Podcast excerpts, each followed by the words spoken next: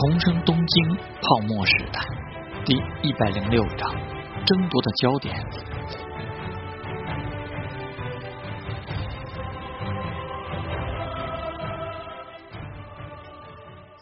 陶之命心里琢磨着，木下秀峰只怕是认为陶之命根本无法凭自身的实力搞定这件事。毕竟已经由大会社对武田制造开出七十亿元的收购价。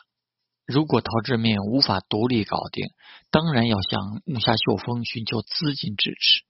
那样的话，他就成为了木下秀峰的一副手套。但陶之命却有超出木下秀峰估计的吸金能力。富贵险中求，说实在的，这事也值得好好琢磨一下。在那块地上，武田制造的资产除了土地之外，设备和材料。货物什么的都抵不上债务。他们生产合适录音磁带，本来最近的发展势头不错。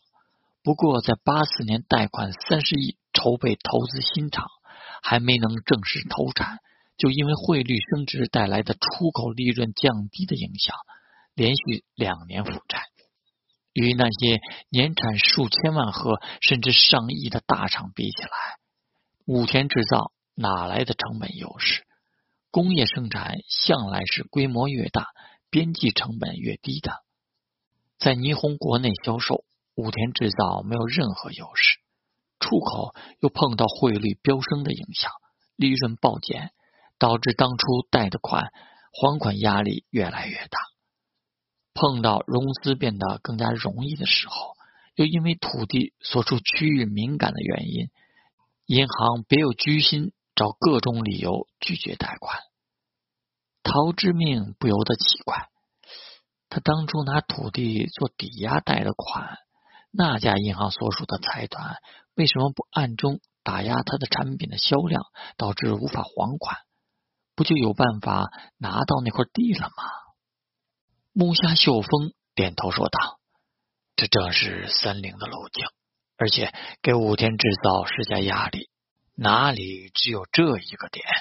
融资渠道、供应商、市场渠道都在做，但是三菱也不能完全路过的做，毕竟其他各方三友、住友、富士、劝业这么多人盯着三菱，一旦不正当竞争的证据被拿到，以此为借口攻击三菱，造成的损失也许远大于这块地。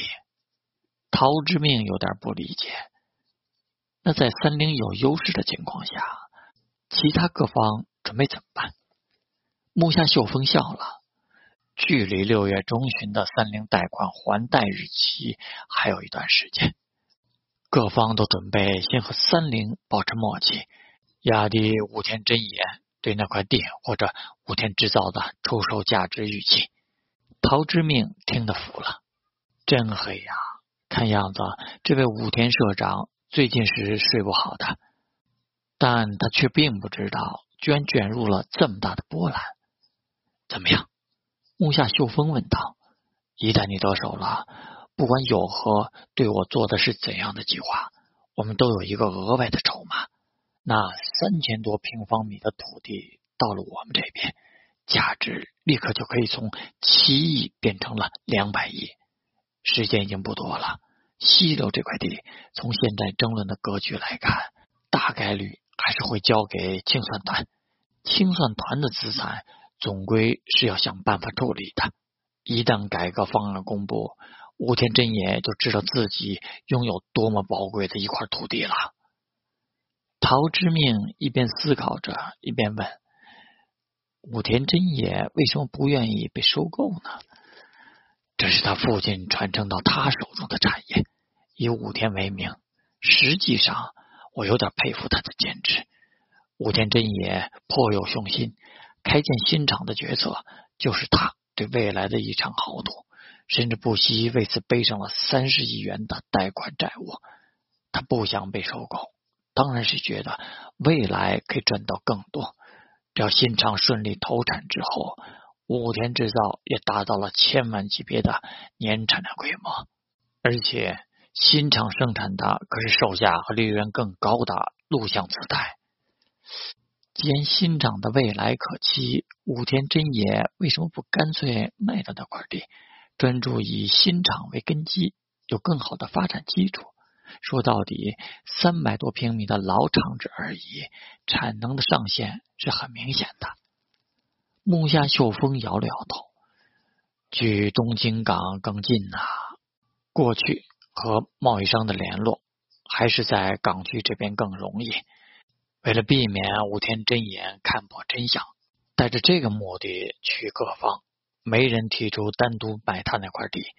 那些只经营不动产的会社倒是给他提出了纯粹的土地报价，听说最高的出到了三十五亿元。可这家伙根本不知道真相，也不知道自己什么时候就会被背后的猛兽清扫出局。最重要的是。武田真也现在需要的资金并不多，仅仅只是另外的十亿元而已。为了这点钱，犯不着出售整个武田制造，或者让他在港区地价不断上涨的现在抽手那块地。现在的情况大致清楚了。翻看着手上的资料，陶志面估计这并不是木下秀峰安排最上横产的人调查出来的，因为资料很详细。甚至包括武田真也的家庭情况和出行习惯，怎么看怎么像考虑到了要用不正常手段去对付他。大概是道川会的人查的情报。他缓缓地放下了手里的资料，慢慢说道：“秀峰大哥，这件事超出了我现在能够对应的层次。”木下秀峰凝神看着他。许久之后才说：“大郎，你果然是个谨慎而理智的男人。这么说来，就算借了你十五亿元，也无法让你对我足够信任吗？”他的言语之下很明白，他不相信。如果加上他木下秀峰，陶之命仍然觉得事情超出他能掌握的范围，那么陶之命说出这番话，只能表明一点。陶之命是在最坏的情况下考虑问题的，这最坏的情况甚至包括木下秀峰可能成为他的敌人。秀峰大哥，对你我当然是信任的。陶之命谈道，但是已经开学了，学业的要求很严格，上本教授的课题又很花时间，在这样同期的时间里参与这样一件事，我觉得力不从心。你也不要忘记。我本身只是一个二十一岁的年轻人呐。木下秀峰被他说的呆了一呆，确实总是忘记你这么年轻这回事，令人苦恼啊。可不就是，我只是想请秀峰大哥指点我一下，去哪里买不动产开舞厅合适。